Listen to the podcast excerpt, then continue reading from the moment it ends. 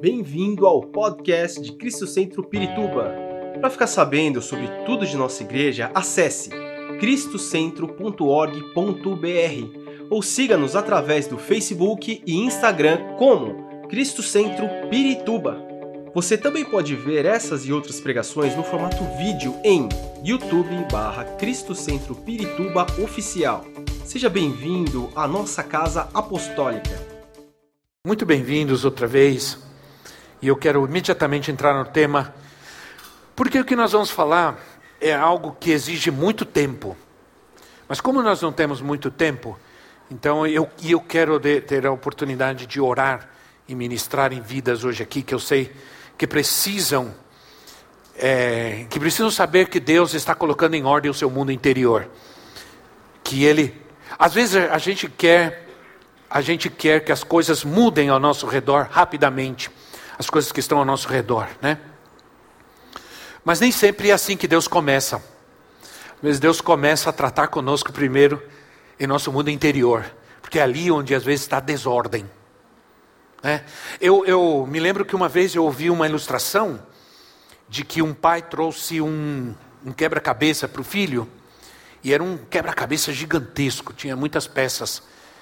E ele falou: Bom, eu vou eu vou dar um entretenimento muito bom para o meu filho, porque ele vai passar meses montando esse quebra-cabeça. E era um quebra-cabeça do mapa do mundo. Mapa do mundo. E para uma criança é, é bastante difícil. Era o mapa mundi. Aí passou umas horas, veio o filho e falou: Pai, já montei o quebra-cabeça. Saiu para falar: Como assim? Como assim você conseguiu montar o quebra-cabeça? É, é muito difícil. Eu acho que eu não conseguiria em tão pouco tempo. Ele disse: é que nas costas do, do, do quebra-cabeças, do mapa mundi, tem a figura de um homem. E eu montei o homem, quando eu montei o homem, virei, o mundo estava em ordem. O que quer dizer isso? Que você pode transformar o mundo transformando o homem. Você pode transformar a sociedade transformando o homem que vive nela. Às vezes a gente quer que o nosso casamento, o nosso mundo, ao nosso redor seja transformado, mas não estamos dispostos a pagar o preço de sermos transformados nós primeiro, para depois ver Deus transformando o nosso mundo ao redor. Então eu quero começar fazendo uma afirmação com toda a segurança, por causa da experiência de anos que já tenho trabalhando com vidas e ministrando por esse mundo afora, não somente aqui, mas por esse mundo afora. E o homem, eu descobri uma coisa ao viajar por muitos países do mundo: que o homem é homem em qualquer lugar, ele é igual. Mudam as culturas, os costumes, mas o homem continua sendo homem em todo lugar que eu vou, tendo as mesmas necessidades, os mesmos problemas, as mesmas lutas e dificuldades em todo lugar. E, mas eu tenho certeza que nós tratando as pessoas nas suas mais diversas necessidades, ah, eu posso afirmar que às vezes nós pecamos em não tratar, ah, não tratar o coração das pessoas de uma forma mais específica, de nos preocuparmos menos com as coisas exteriores e tratar, tratarmos com as interiores, porque na verdade são elas que vão transformar o mundo ao nosso redor. A transformação de Deus começa em nosso mundo interior. Ele quer colocar ordem aí dentro. Porque a partir daí, tudo se vai ordenar ao nosso redor. Quando dizem amém a isso? E o profeta Jeremias, como nós estamos no mês profeta, profético, perdão, o profeta Jeremias, ele, ele, ele, ele trata, ele fala algo interessante, lá em Jeremias capítulo 6, no versículo 14. Jeremias capítulo 6, versículo, versículo 14, ele diz assim: Eles tratam da ferida do meu povo, e ele está falando dos pastores, dos líderes, eles tratam da ferida do meu povo como se não fosse grave. né? Como não se fosse grave. Paz, paz dizem, quando não há paz alguma. A gente precisa tratar. E eu quero dizer que nós temos muita preocupação. Quando as pessoas chegam feridas e machucadas, nós levamos a sério. Nós entendemos que elas precisam, que Deus as ama e que elas precisam ser libertas, e que Deus quer sarar a sua ferida, curar a sua alma. e colocar ordem em seu mundo interior. Nós levamos muito a sério a sua dor, sua ferida, sua tristeza, seu problema. A gente leva muito a sério. Eu percebi que em algum momento da minha vida adulta, eu percebi que em algum momento da minha vida adulta, experiências da minha infância, principalmente de dentro da casa, da minha casa, do meu lar, começaram a querer se repetir na minha vida e eu me assustei, eu me preocupei. É interessante como, quando você vai ao médico, existe já uma, um protocolo. Quando você vai ao médico, existem muitas doenças que o, a primeira coisa que o médico pergunta, eu, eu estava com, eu, essa, essa semana, eu até perguntei para o meu filho se eu podia contar esse, essa, essa experiência. Essa semana o André chegou, ele, ele foi no domingo, foi no domingo. Ele chegou do culto, chegou em casa e daqui a pouco ele desceu e disse que estava com muita dor, muita dor. Aí a dor começou a aumentar, nós, eu peguei ele, corremos para o hospital. Chegaram ele, ele se contorcia de dor, se contorcia de dor. E aí eu, como um pai assim, né? Pai, né? Porque um filho de 34 anos parece que tem 10, né? Eu estava desesperado, né? Aí eu, a, a, finalmente a médica atendeu e ele estava sentindo dor, dor, dor. E, e foram, fizeram tomografia e eu orando. Foram fazer, deram um medicamento, eram, já era tarde da noite, nós saímos do hospital duas horas da manhã.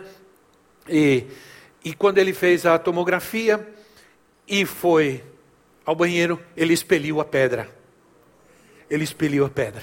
Quando fomos para o médico, a primeira pergunta que a médica foi, falou quando descobriu que era uma pedra, até então não sabia o que era, é, a primeira pergunta que ela fez foi: tem gente que já teve esse problema na sua família? Se você vai e está com algum problema, ou tem um diagnóstico qualquer de diabetes ou de qualquer outra doença, qual é a primeira pergunta protocolar que te faz o médico? Alguém da tua família já teve ou tem esse problema? Porque na cabeça deles, está claro para eles que aquilo, aquela doença, aquela enfermidade, há uma grande possibilidade de que ela seja uma herança. Você herdou. A gente gostaria da nossa vida só herdar coisas lindas e boas. Né? Às vezes o, a mãe é uma linda mulher, mas o pai é, é feinho, coitado. Aí você, eu quero puxar, eu quero puxar. Às vezes eu brinco assim, às vezes eu brinco com as, com as crianças de, ah, coitadinho, é a cara do pai. Tenha misericórdia, Senhor, mas Deus é poderoso, vai transformar. A gente brinca, porque às vezes a gente quer que pareça, e às vezes quando a gente briga, o casal briga, tem a tendência de querer ofender um ao outro, atribuindo as coisas ruins da família do outro, né? É, você puxou a família da sua mãe, né? você puxou a família do seu pai. É, né? Então a gente tem essa consciência cultural de que são heranças físicas e heranças boas e heranças não tão boas assim.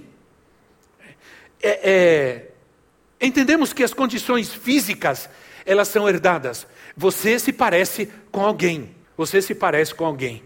Eu sempre brincava com meu filho, que acabou de ministrar o louvor aqui, o Gabriel, quando ele era pequenininho, eu brincava assim que ele, como ele era branquinho, eu falava assim que ele era o filho do leiteiro. Né? É uma brincadeira besta, nunca façam isso. Porque eu me dei mal. Ele fazia essa brincadeira, eu fazia essa brincadeira com ele, ah, filho, é filho do leiteiro, que ele era branco. Um dia, nós estávamos no carro na frente da igreja, tinha acabado o culto, ele era pequenininho, estava no banco de trás, eu estava quase saindo. Veio uma pessoa que não via a gente há muitos anos, chegou e falou: ah, como tá, pastor? E coisa, ah, olha seus filhos e tudo. Olha esse menino, nossa, como ele quer que eu sou filho do leiteiro, ele falou. Aí eu falei: nunca mais eu falo isso, filho. Você não é filho do leiteiro, você é meu filho. Você é branquinho assim porque deu uma, num, é, você não ficou mais tempo no forno né? Você saiu antes, deu um tão tranquilo. Mas quando ele falou isso, foi só risada e tudo, mas eu fiquei, eu, pensei, falei, não, não, não, isso não está bom não. Então, nós entendemos que as condições físicas são herdadas, mas também a personalidade e as tendências comportamentais em nossa vida. Podem ser heranças. Não é muito fácil, não é algo muito fácil de ser entendido, mas e muita gente não aceita, mas a gente vê isso. Na realidade, é algo que a gente vê na vida das pessoas. É, é, há um texto em Jó capítulo 17, versículo 5. Jó, capítulo 17, 5, e eu quero ler alguns textos para poder fundamentar o que eu estou falando. É, de que diz assim: se alguém denunciar os seus amigos, por recompensa, os olhos dos filhos dele fraquejarão. Olha que interessante. Parece ser difícil esse texto, mas não é, é simples. Se alguém denunciar os seus amigos por recompensa, está falando de fazer algo que não é ético, que é imoral. O que vai acontecer? Os filhos dele fraquejarão. Como é que pode? O, o pai faz alguma coisa que não é moral, que, que é imoral e não é ético. E os filhos fraquejarão. Os filhos vão sofrer as consequências. Olha só, os filhos vão sofrer as consequências. Essa declaração de Jó passa a ideia de que algo que fazemos, bom ou mal, pode afetar de alguma maneira a nossa descendência. A cosmovisão hebraica ela entendia, ela considerava que ações dos pais afetam a todos, inclusive e principalmente seus descendentes, para o bem ou para o mal. Esse era o entendimento que eles tinham. E nós encontramos isso em muitos lugares da Bíblia.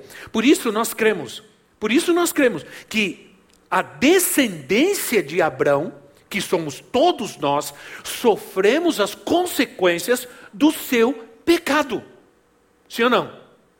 Todos nós, é o que nós chamamos de pecado original. Um homem pecou, e a palavra de Deus diz isso, Paulo diz em Romanos: todos pecaram em Adão, todos pecaram. No primeiro homem, todos pecaram, mas o segundo homem, que se referindo a Jesus, veio a redenção para todos. Mas é, eu costumo dizer assim, sempre vou dar esse exemplo que eu gosto muito dele. Adão foi, era, foi o homem original, mas esse homem original pecou. E nesse original ficou uma mancha. Aí, quando você tira fotocópias de um de um, algo que está manchado, todas as cópias vão sair manchadas. Aí vem Jesus, derrama seu sangue, nos lava, nos purifica, tira toda mancha, todo pecado, e agora as cópias já não saem com mancha, porque já não somos cópias de Adão, somos cópias de Cristo. Entende? Isso é uma forma maravilhosa de se compreender o poder do sangue de Jesus e da cruz do Calvário. Então, mas há um texto, há um outro texto que eu quero que vocês vejam comigo rapidamente. Eu estou.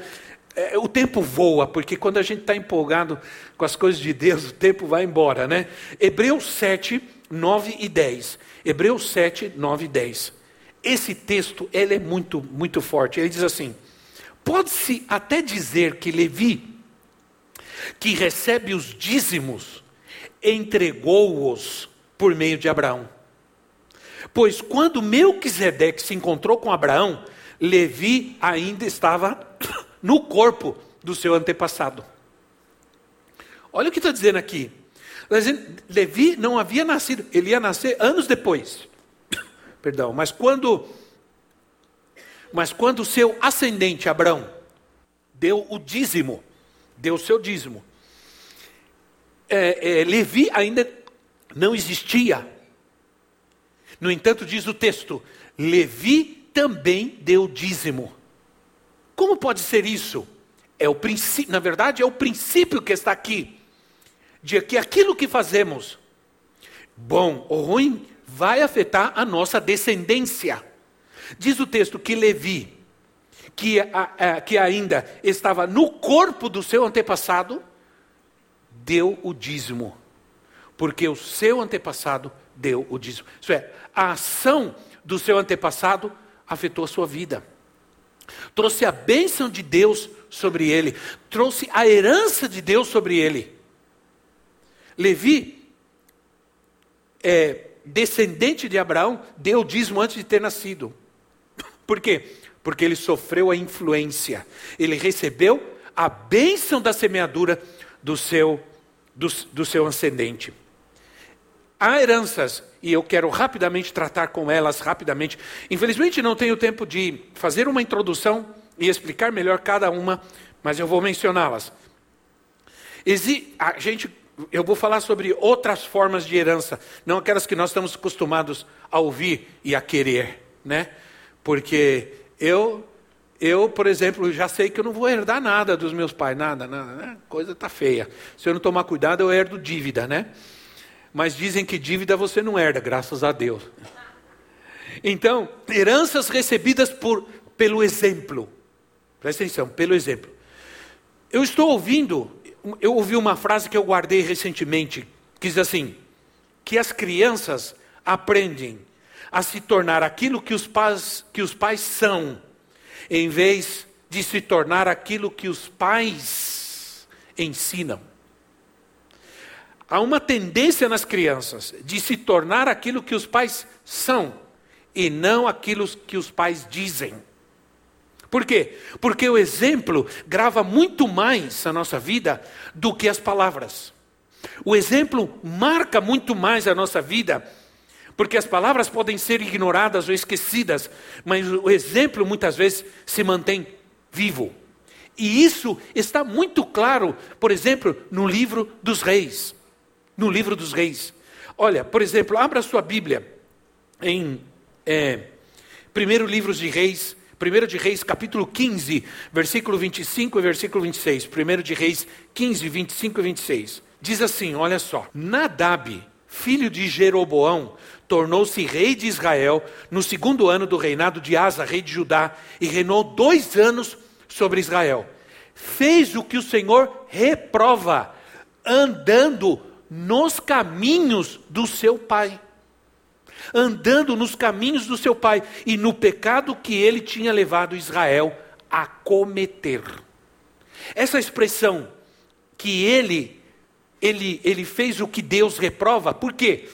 Porque ele andou no, nos caminhos do seu pai. Está dizendo, ele imitou a conduta do seu pai. Ele fez a mesma coisa que o seu pai fez. E fez o que Deus reprova.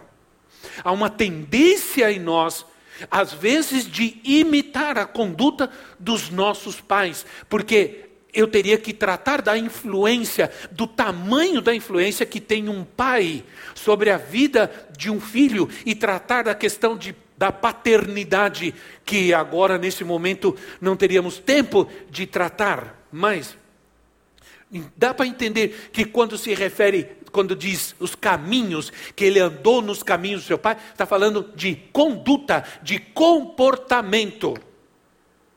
Há outro homem chamado Jorão, que está em 2 livro de Reis, capítulo 8, versículo 25 a 27. 2 de Reis 8, 25 a 27. Diz assim: No décimo ano do reinado de Jorão, filho de Acabe, agora é filho de Acabe, rei de Israel, Acasias, filho de Jorão, rei de Judá, começou a reinar. Ele tinha 22 anos de idade, um jovem, quando começou a reinar, e reinou um ano em Jerusalém. O nome da sua mãe era Atalia neta de Onri, rei de Israel. Ele andou nos caminhos da família de Acabe e fez o que o Senhor reprova, como a família de Acabe havia feito, pois casou-se com uma mulher da família de Acabe. Aqui nós estamos vendo agora um comportamento que se que se manifestava na família ele fez o que Deus reprova, ele agiu mal, ele teve uma má conduta, por quê? Porque ele andou, ele imitou, ele foi influenciado pela conduta de toda uma família. Uma família que agia mal, levou os seus descendentes, aqueles que foram gerados dentro daquela família, à mesma situação de miséria, de imoralidade e de atitude que Deus reprova. Olha, claro que é, um rei ou outro também imitaram a boa conduta de seus pais, mas foram muito menos. Se você estudar os livros, os dois livros de reis, vocês vão ver que foram muitos os reis que seguiram a conduta má de seus pais, que foram influenciados e imitaram as condutas más de seus pais, os maus comportamentos. Alguns, inclusive, diz o texto, que embora seus pais agissem mal, eles decidiram seguir a conduta do rei Davi. Isso fala de paternidade espiritual. Por isso, Deus quer restaurar nossa paternidade. Podemos ter sofrido com a falta de paternidade ou com uma paternidade distorcida, ruim, mas Deus vem e trata conosco e nos dá paternidade. A paternidade espiritual tem o propósito de restaurar o que nós perdemos e trazer uma nova dimensão de comportamento e de obediência para que sejamos abençoados. E por isso nós temos uma herança maior. Amém, irmãos? Que não vem de nossos pais, mas vem do nosso Pai Celestial.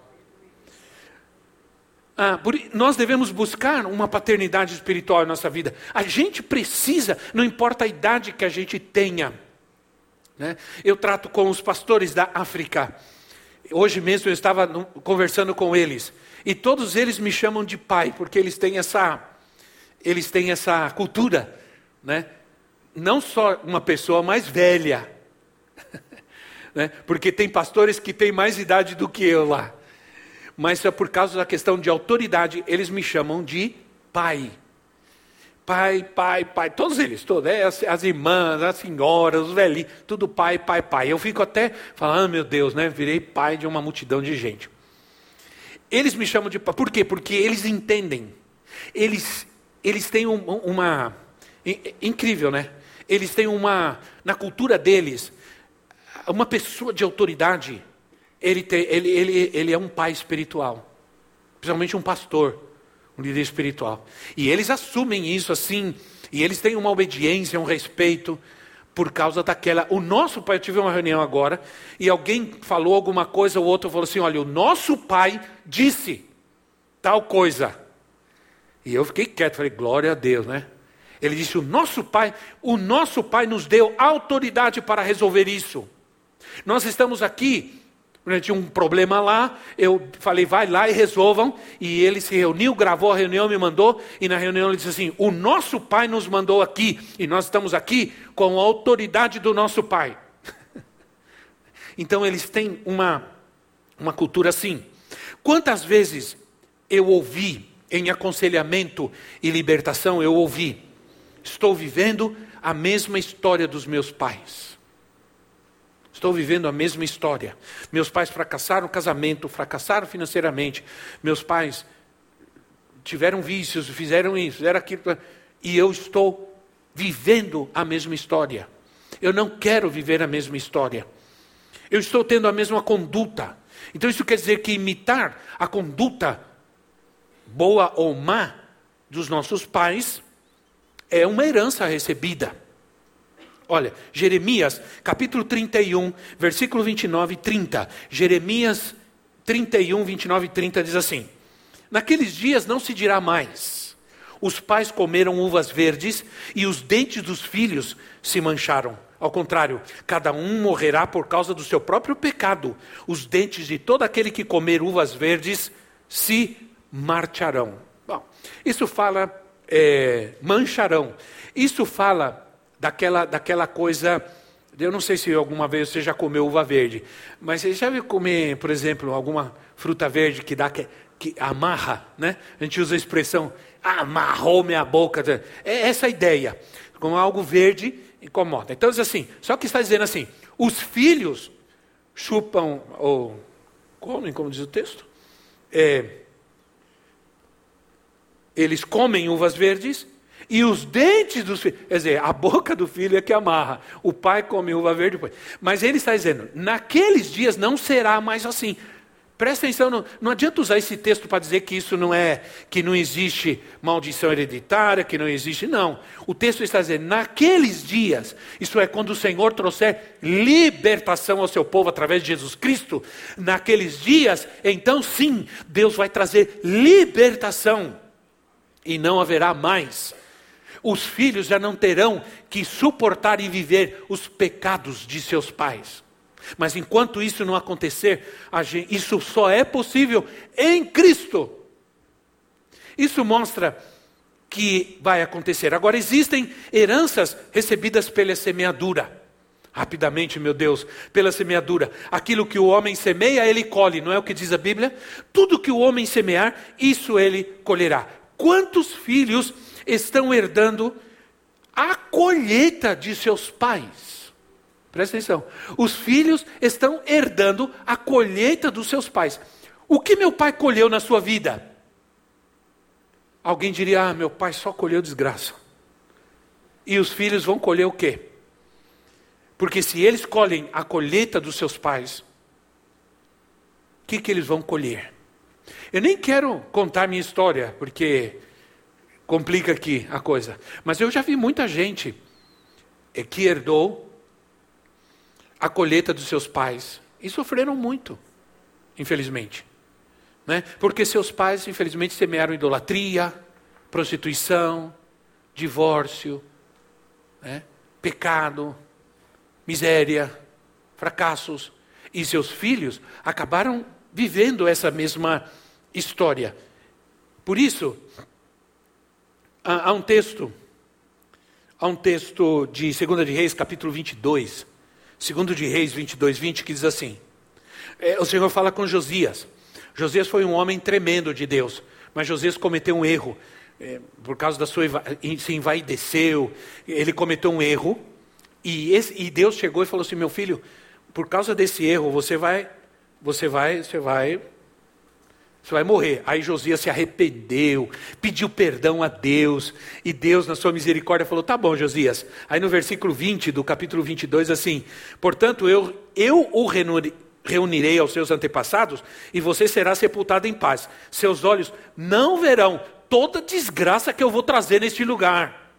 Então eles levaram a resposta ao rei. Deus disse assim: tá bom, você se arrependeu do seu pecado, então você vai morrer, eu vou te levar, você vai ser sepultado, mas você, mas você não vai ver toda a desgraça que eu vou trazer neste lugar por causa dos pecados que vocês cometeram.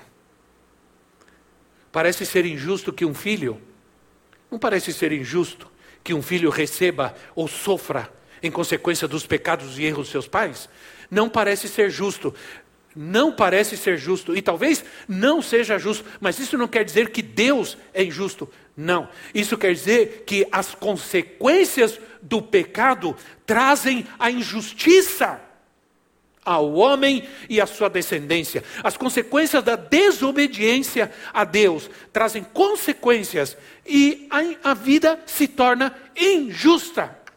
Mas não por causa de Deus, porque Deus é justo mas é por causa das nossas próprias decisões e escolhas, sim ou não? Essa é que é a verdade. Não podemos culpar a Deus, porque nele não há injustiça.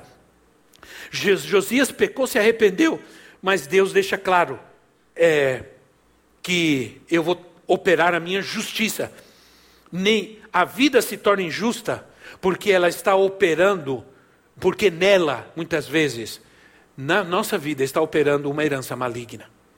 O contexto bíblico nos mostra que nós, e muita gente duvida hoje, há uma divisão hoje, alguns creem, outros não creem nas maldições hereditárias. Mas, por exemplo, na questão da idolatria, é inquestionável. A prática da idolatria é tão abominável para Deus que certamente ela traz consequências na vida daquele que é idólatra e na vida dos seus filhos também.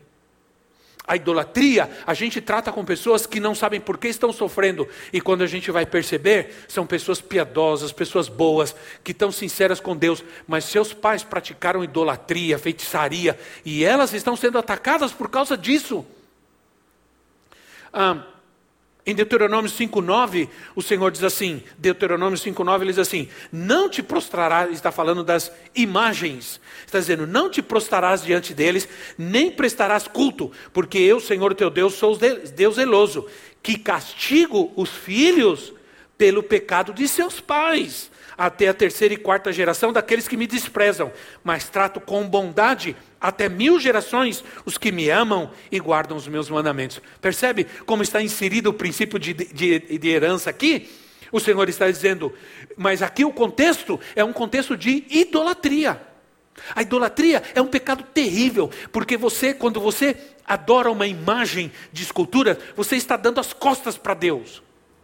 Você não pode dizer, não, eu estou fazendo isso, mas eu amo a Deus. Não, se você ama a Deus, você não pode fazer isso. Simples.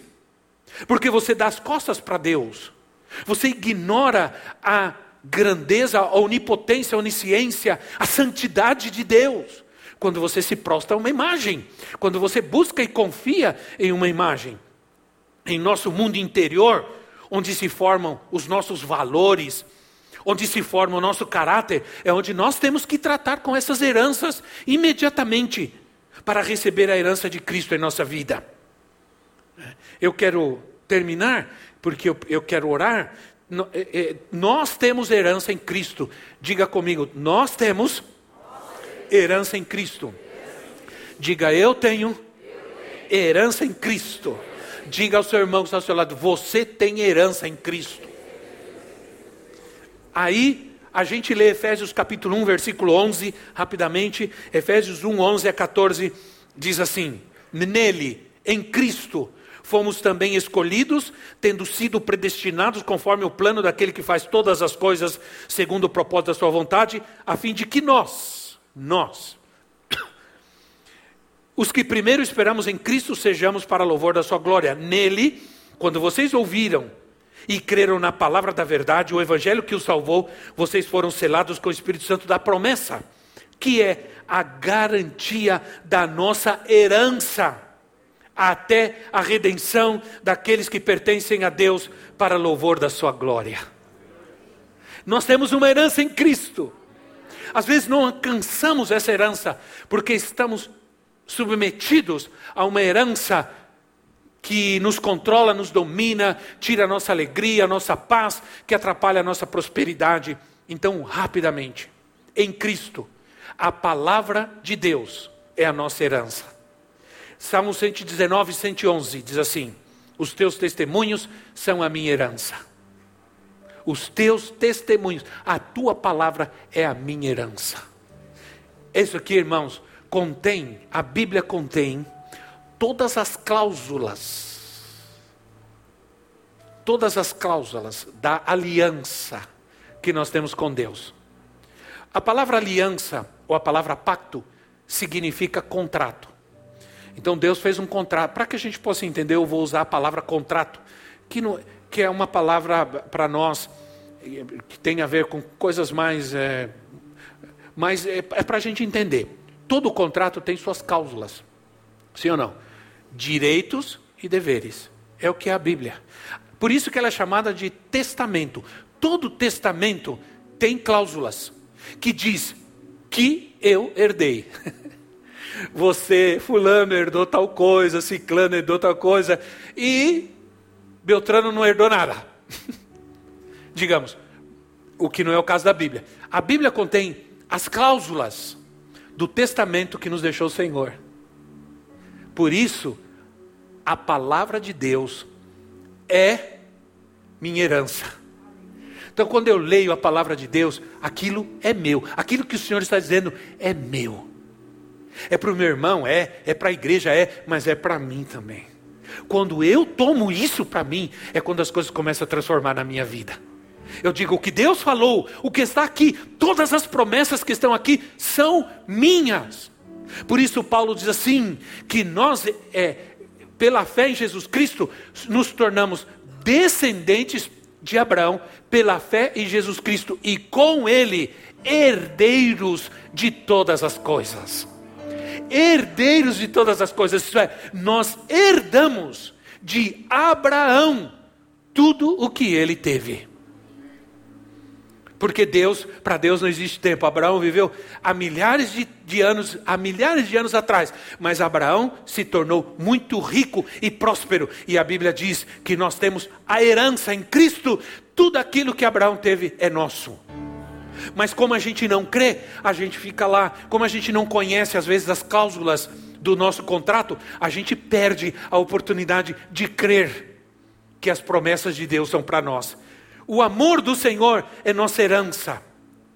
Isso é, eu posso ter tido falta de amor na minha infância, na minha adolescência, faltou amor, faltou amor na minha vida, faltou abraço, eu sofri abandono, eu sofri desprezo, mas o amor do Senhor se tornou a minha herança. Ele me deu o seu amor. Eu tenho o amor de Deus. E eu posso amar a outros com o amor dele. Com o amor dele.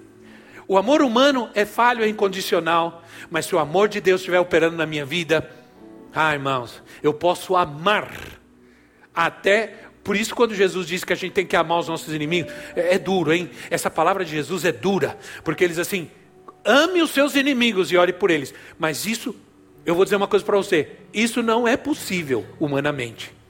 Jesus disse isso porque ele sabia que o Pai nos estava dando o amor dele para nós. Eu não consigo, mas com o amor do Pai na minha vida eu consigo amar até quem me trata mal. Amém, irmãos? Os filhos são a nossa herança.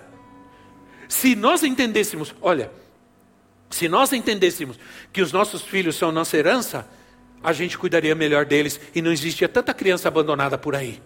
Se nós entendemos que os nossos filhos são herança de Deus para nós, que Deus deu para nós, e Ele deu os nossos filhos para nós cuidarmos para eles. Eu sempre tive essa concepção de que eu cuidei dos meus filhos não para mim, mas para Deus. eu cuidei dos meus filhos para Deus. Quando meus filhos estavam ainda no ventre, eu disse: Senhor, eles, antes de ser meus, eles são teus. Eles são teus. O Senhor só está me dando. E quando Deus nos dá, Ele nos dá o melhor. Então, quando um pai despreza um filho, ele faz muito mal para esse filho. Muito mal. Porque ele deveria dizer a esse filho: Você é a melhor coisa que Deus me deu. Né? Hoje, eu estava mexendo em umas coisas no meu computador e achei uma foto do dia que eu batizei o Gabriel. Ele era pequenininho, de uns 10 anos, né? Uns 10, 11 anos por aí. 2004. E, e eu batizei ele aqui. E eu vi a foto e eu me emocionei. Porque eu estava abraçado com ele, orando por ele, e eu o batizei. Né? E eu coloquei lá, aí coloquei a foto, olha, coloquei na família, olha essa foto. E coloquei, não tem preço, porque eu, eu me emocionei, eu chorei. E disse, Senhor, obrigado. Porque o dia que eu batizei o meu filho, naquele dia, eu estava dizendo, ele é teu, Senhor, ele não é meu. Né? Ele pertence ao Senhor, ele é uma herança do Senhor na minha vida. E a sabedoria é nossa herança. Olha o que diz Eclesiastes 7,11. Eclesiastes 7,11 diz assim: A sabedoria como uma herança é coisa boa e beneficia aqueles que veem o sol. A sabedoria oferece proteção, como faz o dinheiro, mas a vantagem do conhecimento é esta: a sabedoria preserva a vida de quem a possui. E a sabedoria é uma herança do Filho de Deus. A diferença de viver com sabedoria nessa terra é que nos nos ajuda a tomar decisões que nos abençoam, que abençoam a vida dos seus filhos. Muitos erros que cometemos não é porque somos pessoas más, mas é porque nos faltou sabedoria, sim ou não? Nos faltou sabedoria. Não é porque somos uma pessoa de má índole, porque fizemos de propósito. Não, nós não tínhamos sabedoria. Mas quando vem Cristo em nossa vida, nós recebemos como herança sabedoria para viver uma vida melhor e para tomar decisões que agradam a Deus. E finalmente, por fim, porque se, ah, eu, eu fico emocionado, aí eu não termino, gente, é, é problema terminar. Né? Há uma herança nos céus, e essa é a nossa maior alegria e esperança, irmãos. Nós temos uma herança nos céus. Diz o texto assim, 1 de Pedro 1,4. 1 de Pedro 1,4 diz assim: Para uma herança que jamais poderá perecer, macular-se ou perder o seu valor, herança guardada nos céus para vocês.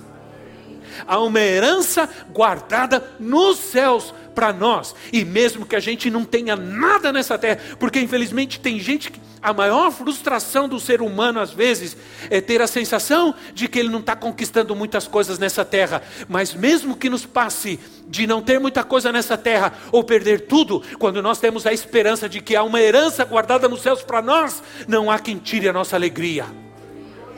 Não há quem tire a nossa alegria. Essa é a diferença de ter Jesus e não tê-lo. Vamos nos colocar em pé rapidamente.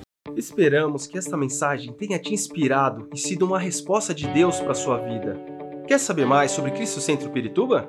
Siga-nos nas redes sociais no Facebook, Instagram e YouTube, ou visite nosso site em cristocentro.org.br.